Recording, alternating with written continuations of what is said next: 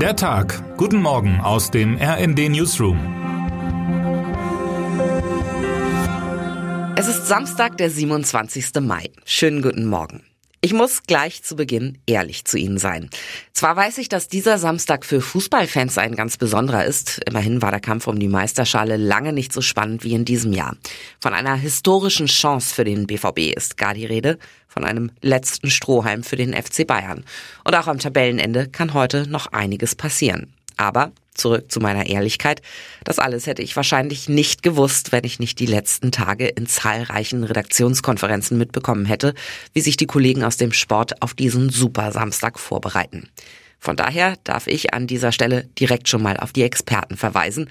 Auf rnd.de finden Sie heute unter anderem einen Live-Ticker, der Sie fachkundig durch den letzten Spieltag der Fußball-Bundesliga der Männer begleiten wird.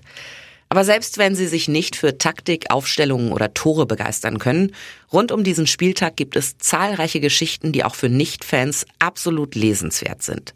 Ein bisschen schmunzeln musste ich zum Beispiel, als ich erfahren habe, dass auch Menschen, die der Meisterschale so nahe wie kaum sonst jemand kommen, nicht unbedingt die größten Fußballfans sind.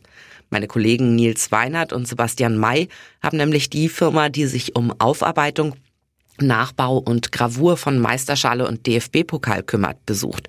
Dort arbeitet unter anderem der Silberschmied Martin Wagner daran, dass die Pokale auf Hochglanz aufbereitet werden, bevor sie zum Feiern in die Höhe gestreckt werden können. Das ist dann schon etwas Besonderes, sagt Wagner, der allerdings, wie er zugibt, die Arbeit an kirchenhistorischen Gegenständen interessanter findet. Historisch ist die Meisterschale zwar nicht, aber sie wird immerhin doch schon seit 1949 vergeben. Und so langsam geht der Platz für die Gravuren darauf aus. In drei bis vier Jahren ist der Ring voll. Was dann passiert, darüber zerbricht man sich bei der DFL schon den Kopf, wie Weinert berichtet. Braucht es eine neue Trophäe? Muss künftig in kleinerer Schrift graviert werden? Das lässt sie alles kalt. Dann freuen sie sich einfach auf ein warmes und sonniges Pfingstwochenende. Aber Achtung! Viele sind die Sonne noch nicht wieder gewohnt, die ist im Prinzip aber schon so stark wie im Hochsommer, warnt die Wetterkontor-Meteorologin Britta Siebert-Sperl. Also besser gut eincremen. Termine des Tages. 2023 konkurrieren 21 Filme um die Goldene Palme in Cannes. Heute Abend werden die Preise des wichtigen Filmfestivals vergeben. Eine Handvoll Filme konnte besonders viele Kritikerinnen und Kritiker überzeugen. Darunter sind auch zwei Wettbewerbsbeiträge, in denen die deutsche Schauspielerin Sandra Hüller mitspielt. Die 45-Jährige hat damit gute Chancen auf den Preis als beste Darstellerin. Vergangenes Jahr gewann die Satire Triangles of Sadness von Ruben Östlund den Hauptpreis. Wer heute wichtig wird.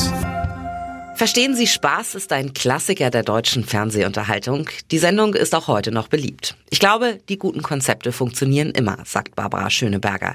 Sie moderiert die Sendung heute. In einem Film wird sie in die Rolle der Freifrau von Knigge Landhorst schlüpfen und hat sich dabei komplett daneben benommen, wie sie im R&D-Interview mit Christian Tetz erzählt. Dabei habe ich mal wieder gemerkt, wie duldsam und langmütig die Deutschen sind. Und damit wünschen wir Ihnen einen guten Start ins Wochenende. Der Text kommt von Anna Schuckert, am Mikrofon Fabian Hoffmann und Anne Brauer. Mit rnd.de, der Webseite des Redaktionsnetzwerks Deutschland, halten wir Sie durchgehend auf dem neuesten Stand. Alle Artikel aus diesem Newsletter finden Sie immer auf rnd.de slash der Tag.